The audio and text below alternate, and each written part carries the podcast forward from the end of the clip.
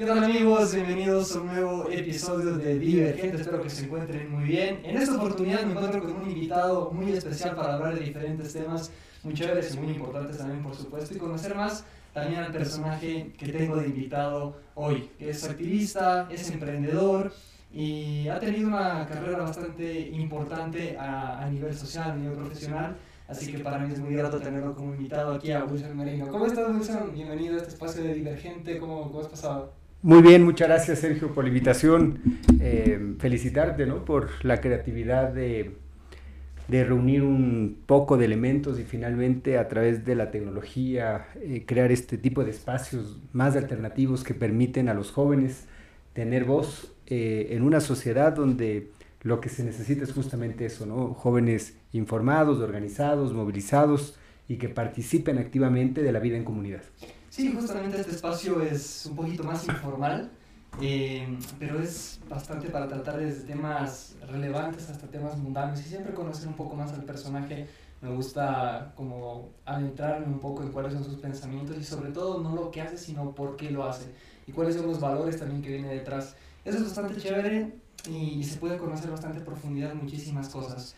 Eh, ¿Y cómo estado en estos días a nivel personal, a nivel profesional? Me imagino a full también ahorita estábamos, tuvimos que, que, que agendar ahí por ahí eh, hoy un poquito apretados, pero me imagino que, que está full con, con, muchas cosas.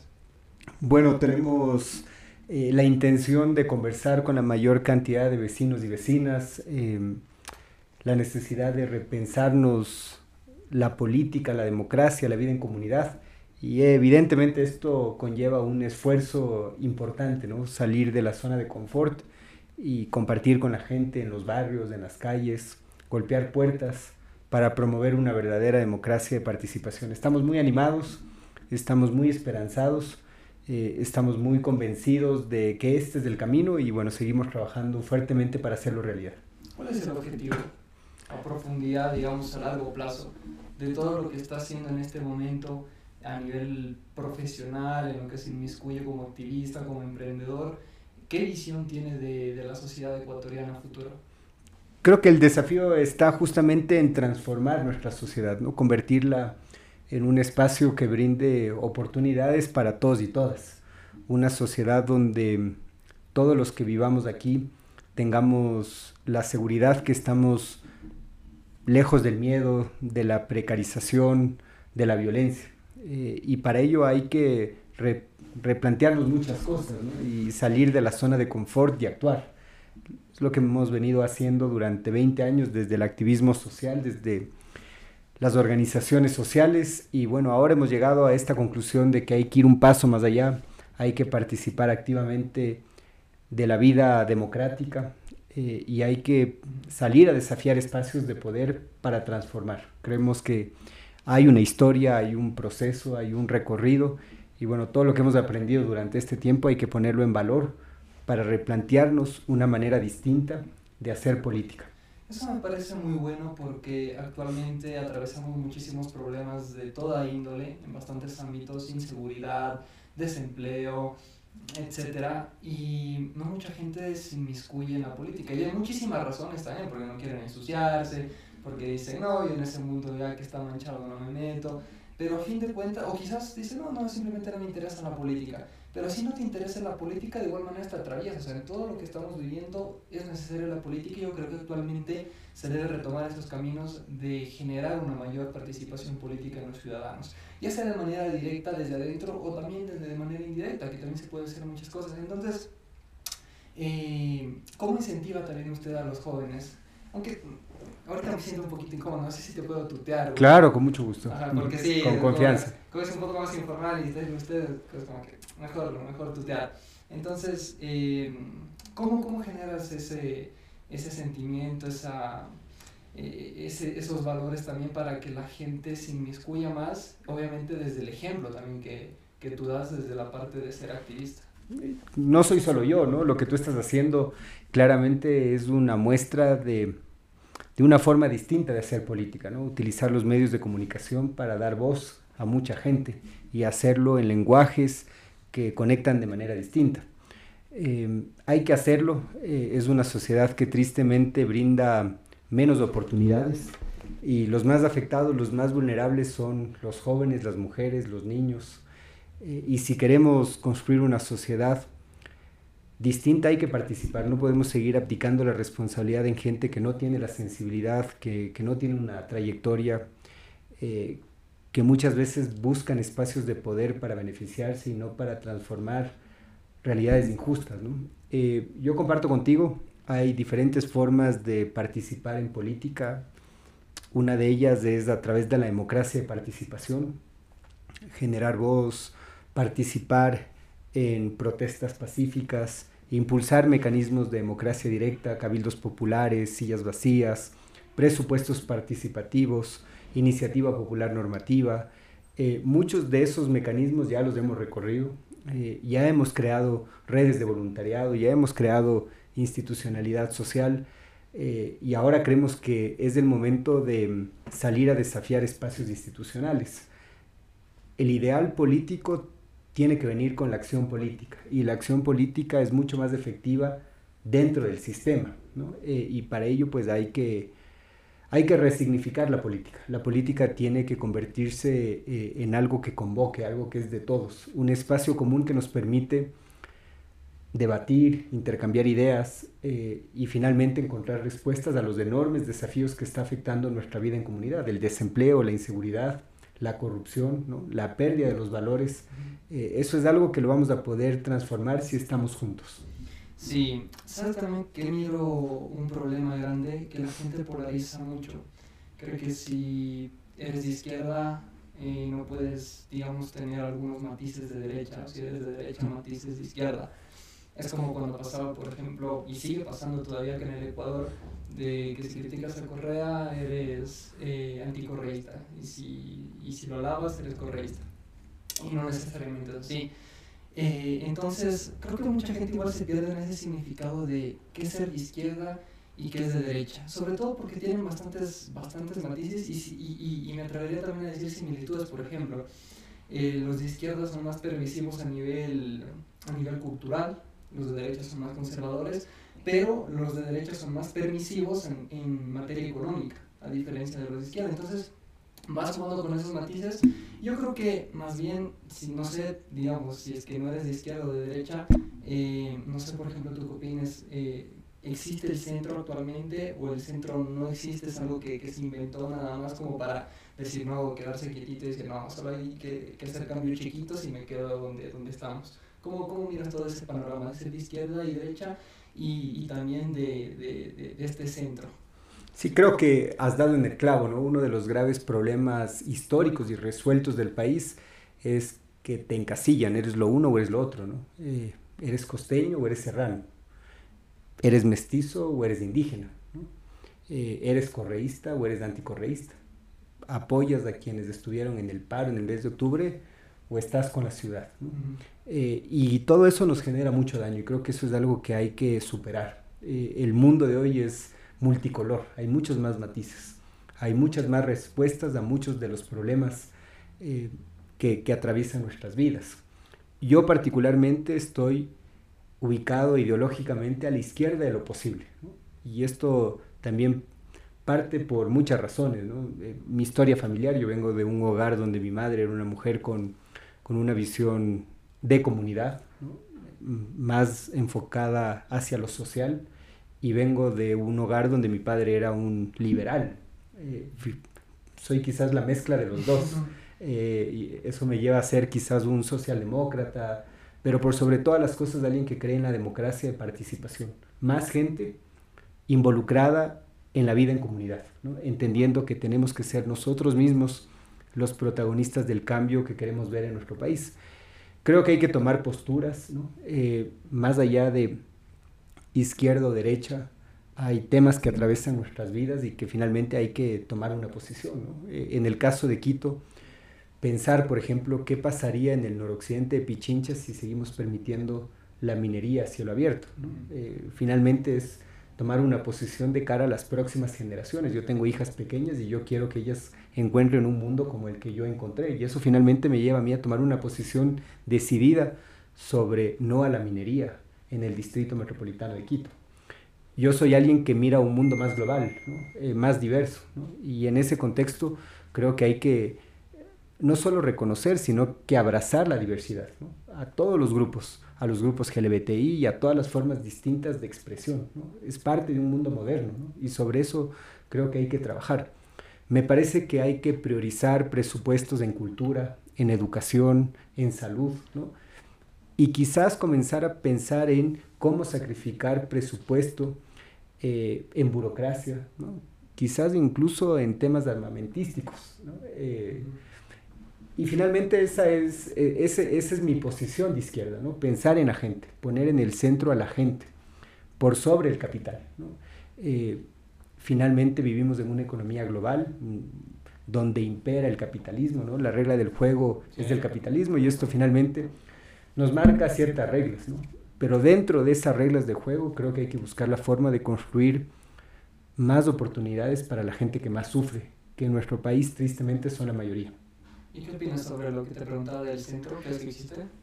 Creo que es una posición cómoda muchas veces, ¿no? Eh, es tratar de... Es como tratar de llegar al, al, al, al, votante mediano, tratar de no generar mucho conflicto, en fin.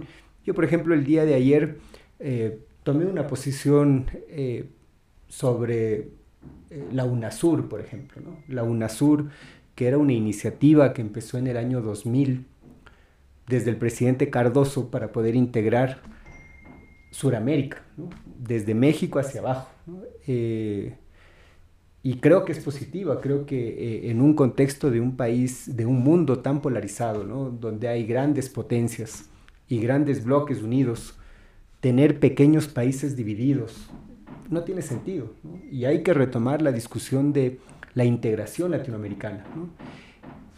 Y sobre esa posición he recibido un sinnúmero de, de, cuestionamientos, críticas, ofensas, que me tachan y me tildan de correísta. Eh, y creo que hay que, hay, que sacrificar muchas veces ¿no? la opinión particular de ciertas personas que están allí para, para generar daño para invitar a la gente a tener una conversación sobre temas importantes.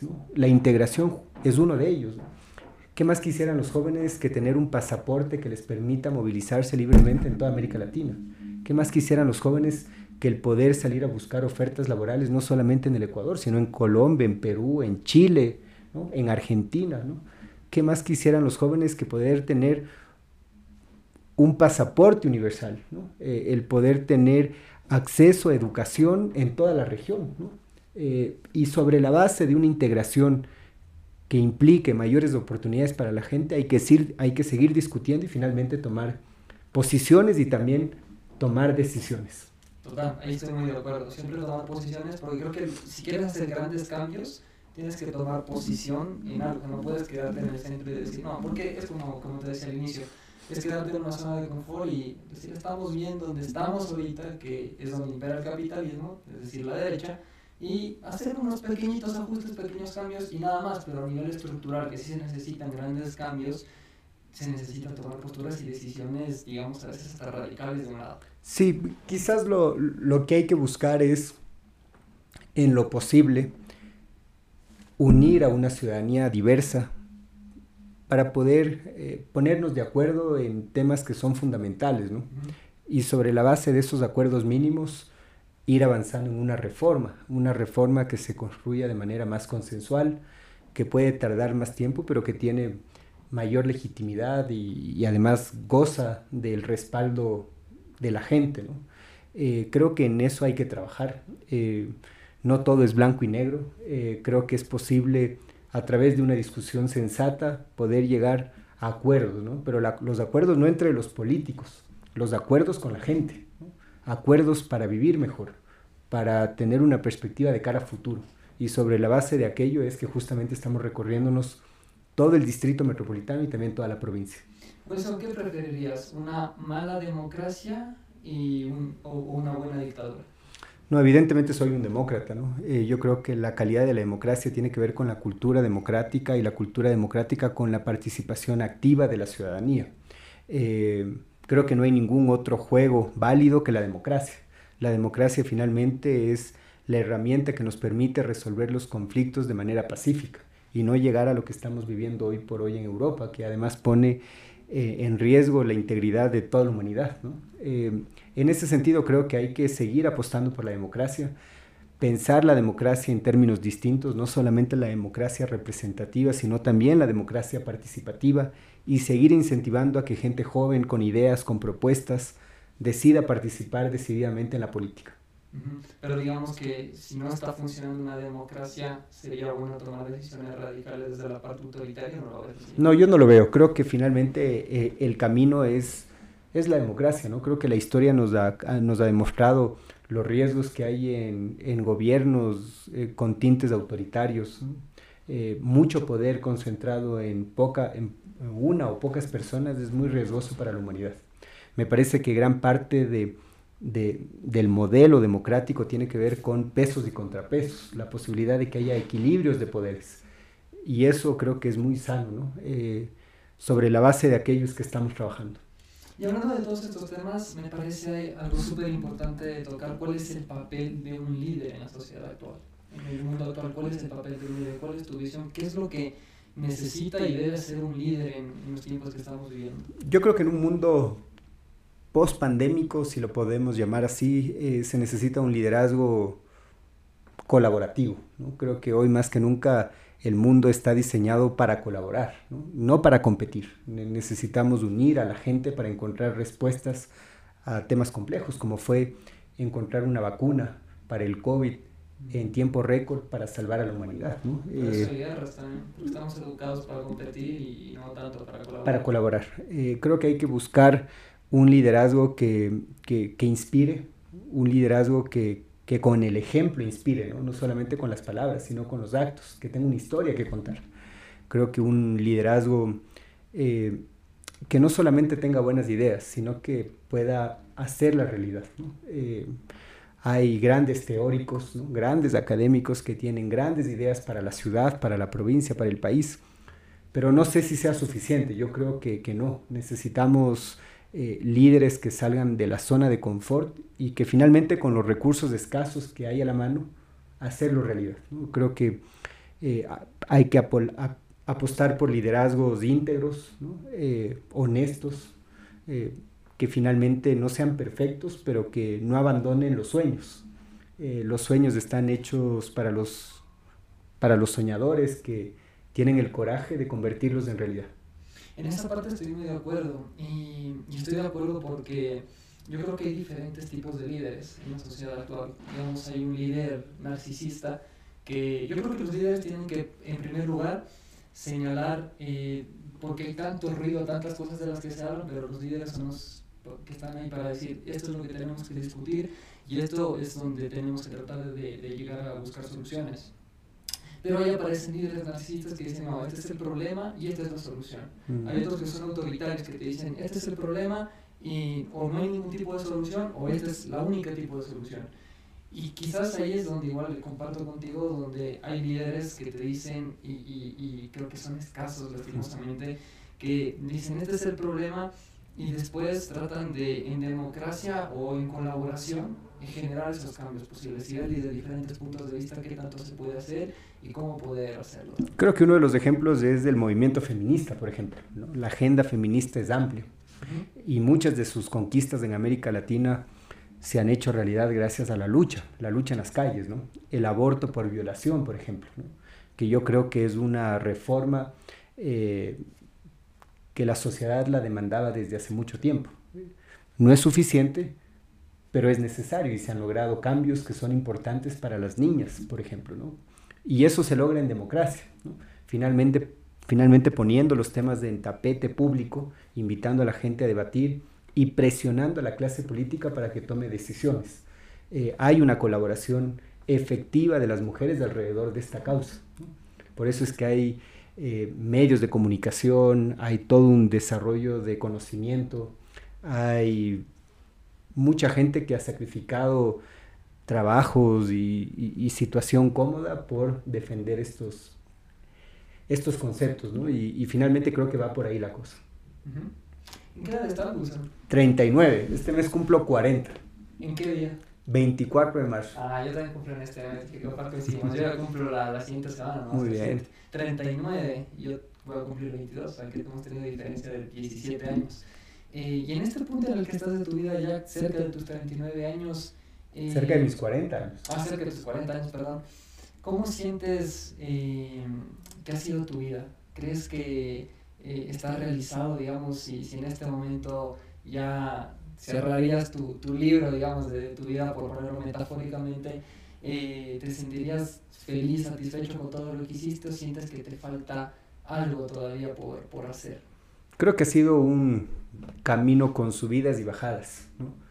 con una carretera con vista al mar y también con noches oscuras, ¿no? como la vida misma. ¿no? He tenido que, que afrontar momentos muy dolorosos, como la pérdida de mi madre, de mi padre, pero también he tenido días maravillosos como cuando nacieron mis hijas o cuando me casé o cuando he ido conociendo a las personas que me acompañan en este recorrido, eh, que son justamente los que me han ido transformando y me han hecho ser quien soy. ¿no? Y estoy muy agradecido, muy agradecido por lo que he tenido que vivir, por lo que he aprendido eh, y por haber sido capaz de salir de una posición individual y pensar en una lógica más colectiva. Eh, contento con, con, lo que ha sucedido hasta ahora, pero con muchos sueños aún por, por materializar. Así que vamos a seguir luchando y vamos a seguir esforzándonos por seguir en este recorrido de hacerle a la gente más pobre, a la gente mm, que no ha tenido las mismas oportunidades que tú y que yo, la vida un poco más fácil. Sí, sí, sí, totalmente, en eso estoy de acuerdo. Eh, porque yo creo que las condiciones materiales hacen a la persona eh, digamos, yo creo en el materialismo histórico. Eh, si una persona nace en un contexto desfavorable, eh, necesita de alguna colaboración o de ayuda, o rara vez son personas que surgen, y, ni siquiera por sus propios medios también, pero surgen por, por sus méritos a, a, lo que anhelan. Pero la mayoría de personas es estándar, o sea, si una persona, digamos, nace en los bajos suburbios de, de, del Guasmo, de Durán, eh, es muy probable que desde chiquito vaya a estar inmiscuido en la droga, en pandillas, en, en, un entorno de violencia y crezca así, terminará en la cárcel probablemente. Y si esa persona que tú haces referencia además es mujer, claro. eh, joven, eh, negra, uh -huh. probablemente tenga aún más, más desafíos para salir adelante. Exactamente. porque hay un sinnúmero de, de factores que determinan, ¿no? Y contra eso hay que luchar. El racismo, eh, toda esta desigualdad que hay entre hombres y mujeres, la falta de oportunidades que hay para los jóvenes. ¿no? Sobre la base de aquello hay que, hay que trabajar y comenzar a construir poco a poco sociedades más justas, donde todos tengamos oportunidades para poder avanzar. Y creo que finalmente el desafío parte en dos grandes ideas.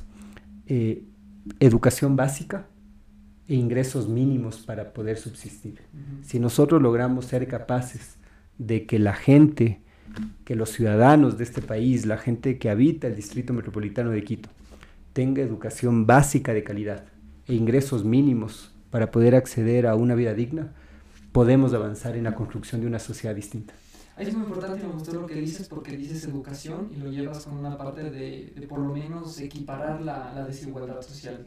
Porque si tú das más educación, pero no haces nada con la desigualdad social que hay, va a ser improductivo, porque un niño que por más que le pongas a estudiar en la Universidad de San Francisco, pero tiene que viajar muchísimas horas para llegar a la universidad, que tiene que ayudar a sus papás en el trabajo, que vive en una zona de violencia, que no tiene luz, que no tiene internet, por más que esté en la mejor universidad, por más que tenga educación de calidad, no la va a saber aprovechar. Y no solo eso, lo más probable es que en algún periodo de su carrera tenga que verse obligado a abandonarlo, abandonarlo. que es lo que sucede con los niños con cáncer. Los niños con cáncer tienen acceso algunos de ellos a tratamientos médicos y en el camino tienen que abandonar el tratamiento por problemas estructurales de pobreza, desigualdad eh, y finalmente eso es una falla en las políticas públicas, ¿no? que, que hay que pensarlas de manera íntegra y entender que el problema más grave que enfrentamos los ecuatorianos hoy por hoy es la desigualdad, la falta de oportunidades para todos y para todas.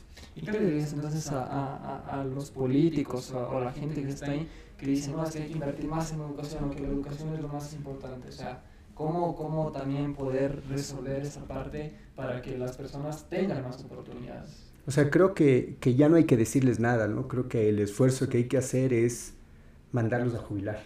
Eh, finalmente, abdicar a toda esta clase política de la vergüenza. Yo soy parte de una generación que cree que hay un pasado y un presente que ha fracasado y que la única forma de replantearnos el futuro es participando activamente de la vida democrática. Por eso el esfuerzo de crear un movimiento ciudadano, que es el movimiento Imparables, que finalmente va a buscar nuevos liderazgos con nuevas formas de pensar, de sentir y sobre todo de actuar, que nos permitan regenerar la política y priorizar presupuestos, temas, agendas en función de la gente, no de los grupos de interés. Y sabes también cuál es, qué cosa más está pasando con una problemática que además de esto no se está poniendo bien el foco en cómo invertir en educación, porque estaba revisando unos datos y justamente aquí lo tengo, solo el 26% de los empleados del mundo moderno requieren título universitario. Entonces, eso quiere decir que hay que darle también un cambio a la estructura. Y justamente en, anteriores capítulos de, de, de este programa eh, había conversado también con otras personas sobre ese tema, en cómo buscar también diferentes enfoques y porque estamos metidos en una educación que es bastante eh, tradicionalista desde hace muchos años y que sigue pensando como estar en el 60, claro. 80, cuando llevamos en 2020 y hay que proyectar hacia el futuro. Entonces, yo creo que ahí también hay que hacer cambios eh, estructurales en la educación. Habilidades para la vida, por ejemplo. Eh, tecnología es algo que, o innovación es algo en lo que hay que invertir en la, en la malla curricular. ¿no? Em, inglés, eh, más allá de que nos guste, no nos, no nos guste, finalmente es el idioma dominante. ¿Hablas inglés? Eh, hablo inglés, hablo chino, mandarín también. Y en allá o seguiste Viví en China cinco años, viví en Canadá dos. Y el hablar idiomas te, hable, te abre muchas oportunidades en el mundo. ¿no? Eh, creo que hay que también desarrollar capacidades de empatía en un mundo cada vez más fragmentado, más polarizado el poder tener estas herramientas para conectar con la gente creo que son fundamentales. ¿no? Agricultura urbana, por ejemplo, los niños, los jóvenes creen que los tomates crecen en el supermaxi. ¿no? Eh, la educación ha sido enfocada netamente en servicios. Eh, y, y, en un contexto tan impredecible como el que en el que vivimos, somos muy vulnerables. ¿no? Eh, la agricultura urbana, por ejemplo, creo que es una alternativa a incluir en la malla curricular. Y ahorita que hablabas tú de, los idiomas, que hablas chino, eh, inglés y... ¿Cuál era el otro que Español. Ah, ya, los tres. eh, es verdad que cuando ya aprendes bien un idioma, aprendes otro, después es más fácil que, que puedas aprender otros idiomas porque muchas personas dicen, más que a veces se me dificulta mucho, pero si no, hay, hay personas que han comentado, yo aprendí inglés, después aprendí portugués y después se me ha hecho fácil aprender italiano, francés, o sea, un poco más sencillo. No sé cómo funciona el cerebro en esa parte, pero ¿cómo, cómo ha sido personal para ti? Depende de los idiomas, ¿no? Eh, el chino y el inglés son idiomas completamente distintos. El chino, por ejemplo, es un idioma muy difícil de aprender y muy fácil de olvidar. Eh, yo estuve estudiando varios años y, y claro, no lo he practicado desde hace mucho tiempo y me he olvidado mucho a diferencia del inglés, que es un idioma que está en tu cotidianidad. Prendes la radio y por ahí escuchas una canción en inglés, prendes la televisión, escuchas una, una película o ves una película en inglés, por ahí encuentras a algún amigo, hablas en inglés, ¿no? Eh, por eso creo yo que es importante integrar al Ecuador en el mundo y pensar desde un paradigma más global, que permita que los jóvenes estén interconectados con un mundo de mayores oportunidades. Yo siento que Quito tristemente es una de las capitales latinoamericanas más excluidas de la discusión global. Estamos absolutamente exentos de la discusión sobre cambio climático, sobre el derecho a la ciudad, sobre tecnología, sobre sostenibilidad eh, y, y finalmente eso se traduce en pocas oportunidades para los jóvenes. Así que bueno, creo que el desafío que tenemos hacia adelante tiene que ver con crear el movimiento Imparables y finalmente presentar una propuesta de futuro que quienes vayan a representar a este movimiento sean capaces de llevarla a cabo. Y seguramente tú has de estar eh, quizás como un posible candidato. Yo tengo el interés de, de, de participar efectivamente dentro de, de, la contienda y poder llegar a espacios institucionales. ¿Acá en Quito o, más nacional? Pero creo en la democracia interna. ¿no? Eh, hoy por hoy el movimiento Imparables es un movimiento provincial. Estamos luchando fuertemente para tener el registro, no es fácil. Se necesitan 35 mil firmas válidas y esto más o menos son cerca de 200.000 firmas recogidas, ¿no? entonces un desafío bien grande. Eh, hay que intentarlo, hay que seguir luchando. Si logramos tener el registro, eh, buscaré la forma de presentarme en las elecciones internas. Nosotros vamos a promover que haya democracia interna y finalmente que los adherentes al movimiento imparable sean quienes decidan quiénes serán nuestros cuadros para salir a la contienda ya de los diferentes espacios de poder. Muy bien, me parece, me parece bastante bueno. Eh, ¿Qué tiempo van con el movimiento? Vamos cuatro meses empujándolo, eh, no, es mucho tiempo. Ha sido un trabajo desafiante desde que recibimos la clave para recolectar las firmas. Eh, hay una historia previa del movimiento Imparables que tiene que ver con todos los esfuerzos que hemos hecho alrededor de la democracia y participación, sobre todo la iniciativa popular normativa que nos permitió llegar a la Asamblea a colegislar en materia de salud pública, específicamente en temas relacionados con el cáncer. Y bueno, ahora luchándola, golpeando puertas, hablando con la gente, firma a firma, uno a uno. Ya los imparables no somos pocos y yo estoy seguro que con el paso del tiempo seremos la mayoría. Y mm, de fondo, en, en, lo que tú sientes, eh, de ayudar a las demás personas, de, de, de tener ese, ese, ese, sentido de colaboración, de aportar eh, de manera positiva desde diferentes ámbitos a la sociedad, ¿qué es lo que te mueve por dentro hacer esto? Varias cosas, ¿no? Eh, creo que mis hijas hoy por hoy son una gran motivación. Eh, yo tengo hijas pequeñas y veo una ciudad eh, y un país con profundos problemas ¿no? de inseguridad, de falta de oportunidades, de radicalismo, de intolerancia. ¿no? Y yo no quiero ni una ciudad ni un país así para ellas. Y como no quiero y tampoco quiero que ellas tengan que verse forzadas a salir de aquí, el único camino que tengo es luchar para construir una sociedad distinta donde ellas puedan desarrollarse plenamente. Mi madre ha sido desde siempre una gran inspiración en mi vida. Yo tuve la posibilidad de tener una mujer extraordinaria durante 19 años de mi vida. Si bien materialmente ya no está aquí, su presencia, sus valores me siguen acompañando a donde voy. de hecho, su nombre lleva la, la fundación. Eh, y bueno, toda la gente que yo conozco y que, que, han, que se van sumando. ¿no? Rebeca, que está aquí, eh, y todo el equipo de imparables que luchan y se esfuerzan y que finalmente me dan las fuerzas que yo necesito para no doblegar y seguir adelante con este proceso.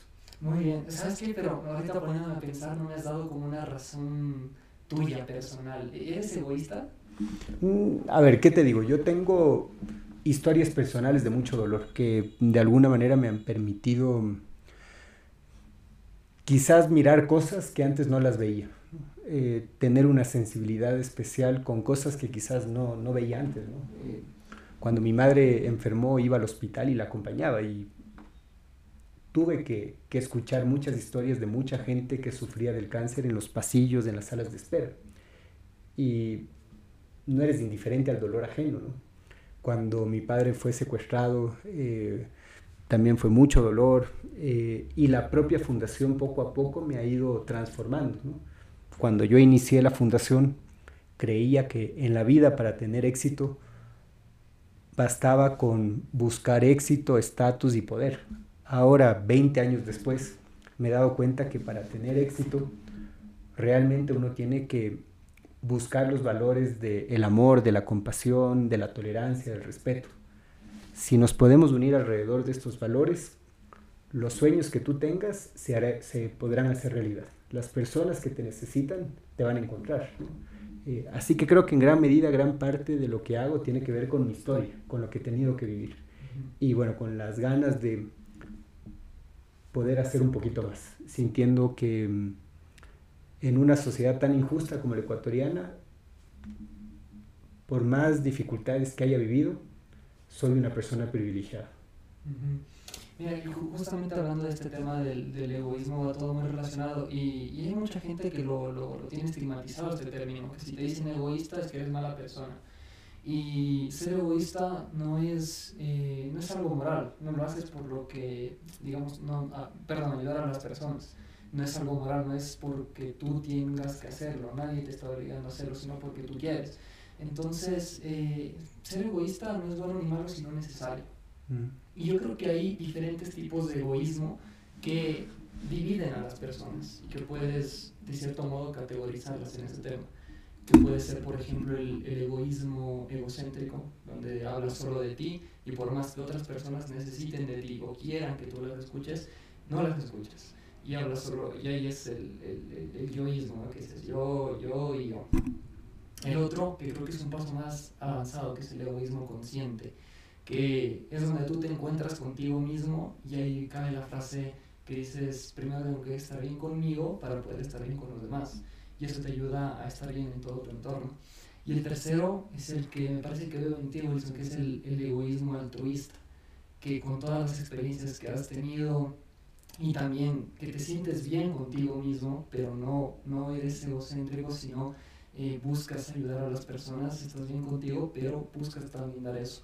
Y, y ahí es muy importante porque creo que a eso es lo que debemos aspirar las personas, a tener ese egoísmo altruista de poder llegar eh, con buenas cosas a las demás personas. Y como te digo, no está ni bien ni mal, nadie te está obligando a hacerlo, sino es porque nos hace sentir. Hay una frase de Anthony de Melo que me gusta, que dice, eh, el que ama, el, el, la, este egoísmo altruista, es muy bonita la frase, pero es el que, el, el, el que ama eh, es, es, ayudado más por eso que el que es amado. O sea, eh, a ti el, el, amar te ayuda más a ti que al que tú estás amando o, también ayudando, poniendo. Sí. Entonces, en ese sentido creo que es muy importante abarcar. Sí, bueno, creo que es una lucha diaria, ¿no? Una lucha personal de, de poder ser cada día un poco mejor. Y creo que tengo un poco de las tres. A veces tengo este egoísmo más del yo, ¿no? Eh, a veces logro superarlo eh, y pienso más en, en comunidad. Eh, pero creo que se trata de ir evolucionando, de irte transformando poco a poco. Eh, creo que la gente que uno va encontrando eh, en gran medida te va moldeando. y bueno, estoy muy contento de el proceso que he tenido que vivir, las cosas que he tenido que aprender y sobre la base de lo que he tenido que vivir y de lo que he aprendido, poner todo eso al servicio de la gente ¿no? y sobre la base de eso poder avanzar. Eh, no soy perfecto, cometo muchos errores, me equivoco muchas veces, eh, pero sigo luchando, sigo luchando por, por ser mejor cada día, eh, por mejorar el, el, tiempo que dedico a mis hijas, ¿no? que, que, eso es algo que a mí últimamente me, me, come la cabeza, tratar de ser más eficiente con los pocos recursos que tenemos, eh, escuchar más a la gente que, que, que, me quiere y que me acompaña, eh, y sobre todo eh, no doblegar. ¿no? a veces es en este camino muy tentador botar la toalla, ¿no? te enfrentas a a mucho odio, eh, mucha gente que, que finalmente no está pensando la política desde el servicio, eh, que está viendo la política como un negocio, ¿no? Y a ellos les asusta mucho que gente que realmente tenga vocación de servicio llegue, porque finalmente vamos a impulsar un paradigma distinto.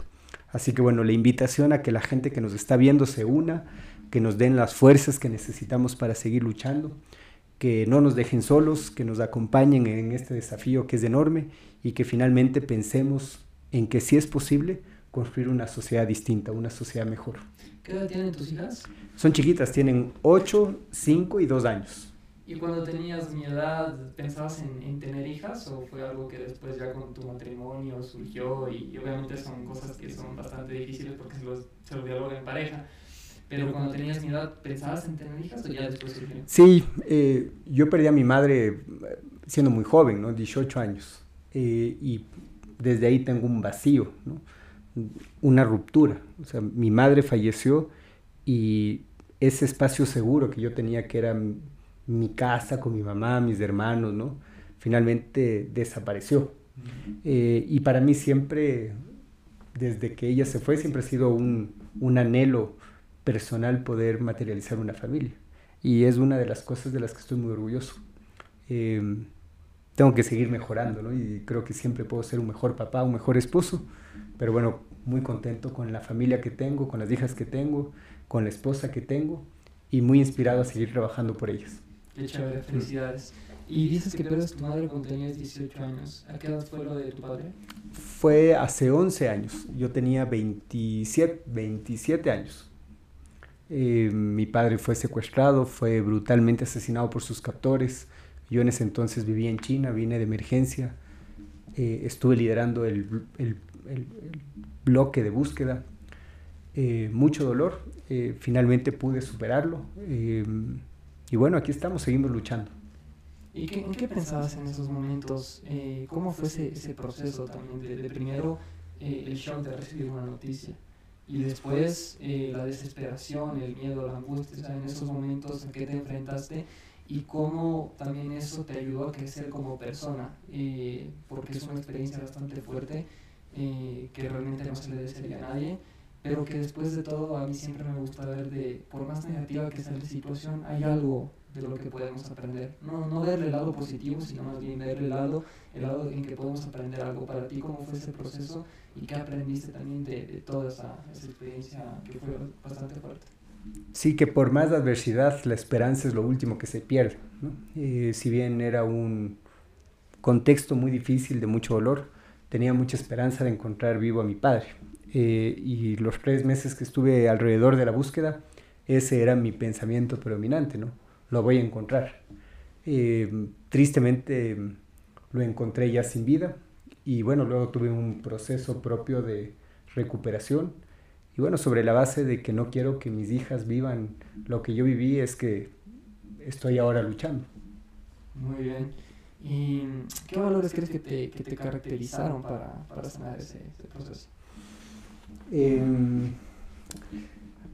creo que la disciplina, fui muy disciplinado. Eh, tuve un, un momento de, de, salirme, de soltar. ¿no? Eh, creo que en algún momento, cuando yo ya veía que esto no me iba a llevar a, a ningún lugar, solté y finalmente me alejé. Eh, y bueno, creo que después ha sido el poder contar con el apoyo de amigos y de familia que poco a poco te van te van ayudando a sobrepasar los, los momentos difíciles. ¿no? Creo que el ser humano tiene la capacidad de reponerse, creo que somos personas resilientes y sobre la base de esa, esa capacidad, esa habilidad que tenemos los seres humanos, tenemos que seguir luchando. Eh, no soy el único, la mayoría de ecuatorianos y personas que viven en la ciudad enfrentan a diario temas más difíciles que los que yo he tenido que vivir. Y bueno, para todos ellos decirles que, que no están solos, que el día de mañana las cosas van a estar mejor y que finalmente tenemos que aprender a colaborar los unos con los otros para poder superar estos obstáculos. Sí, de todas maneras el ser humano eh, en lo que hace diferencias en esa capacidad de adaptación y eso es lo que nos hace también eh, que, que, las diferentes circunstancias podamos irlas llevando de una u otra manera. Así es. Eh, lo que decía Charles Darwin, ¿no? Claro, que no es la especie más fuerte ni más inteligente la que sobrevive, sino la que mejor se adapta al cambio. Sí, justamente todos esos valores te, te, te preguntaba qué valores te impulsaron, porque por ejemplo alguno de estos que dices que es la disciplina, también resiliencia, eh, se reflejan en el trabajo de ahora, que cuando estás en momentos difíciles dices, no, empujar un poquito más. O por ejemplo, una vez escuché una, una charla tuya, una TED Talk, no sé si era una de los hemisferios o una de la San Francisco, creo que fue, eh, hiciste las dos, pero creo que fue una de la San Francisco, que comentabas justamente estos procesos de la Fundación Cecilia Rivadeneira y del Real Madrid, que decías que habían mandado más de 30 correos hasta que por fin les dieron una respuesta y tal. Y quizás mucha gente hubiera dicho, ah, no me contestaron un correo, bueno, enviamos otro dos, ya, ya nada, ha de ser inalcanzable el Real Madrid, pero enviar 30 correos, o sea, yo a veces he tenido esa insistencia, a veces porque igual en mi trabajo tengo que estar enviando algunas claro. propuestas y envío una vez, incluso para entrevistas, una, dos, tres, cuatro, ya si no me responden a la décima, digo, eh, no mismo. Sí, creo que la perseverancia, ¿no? es uno de los temas. Eh, ahora nos acaba de pasar con el tema de las firmas. Nosotros le entregamos hace, hace un par de meses 100.000 firmas al CNE, tres veces más del número de firmas que necesitábamos para inscribir el movimiento. Nosotros teníamos la esperanza de que con ese número de firmas el movimiento iba a estar registrado, ya nos iban a acreditar, pero no sucedió. Apenas nos validaron el 30% de, las, de la meta, o sea, es decir, todavía tenemos un 70% del camino por recorrer. Y lejos de abandonar el barco, lo que estamos haciendo es trabajando con más fuerza, eh, con mucho más ahínco, liderando el proceso de recolección de firmas y pensando en positivo de que sí lo vamos a lograr, que tenemos pocos días, pero que si es que trabajamos fuertemente, podemos hacer realidad este anhelo que tenemos. Qué bueno, Wilson. Espero que te vaya súper bien con, Muchas lo que estás emprendiendo. Te, te felicito también por las eh, diferentes actividades que, que has hecho.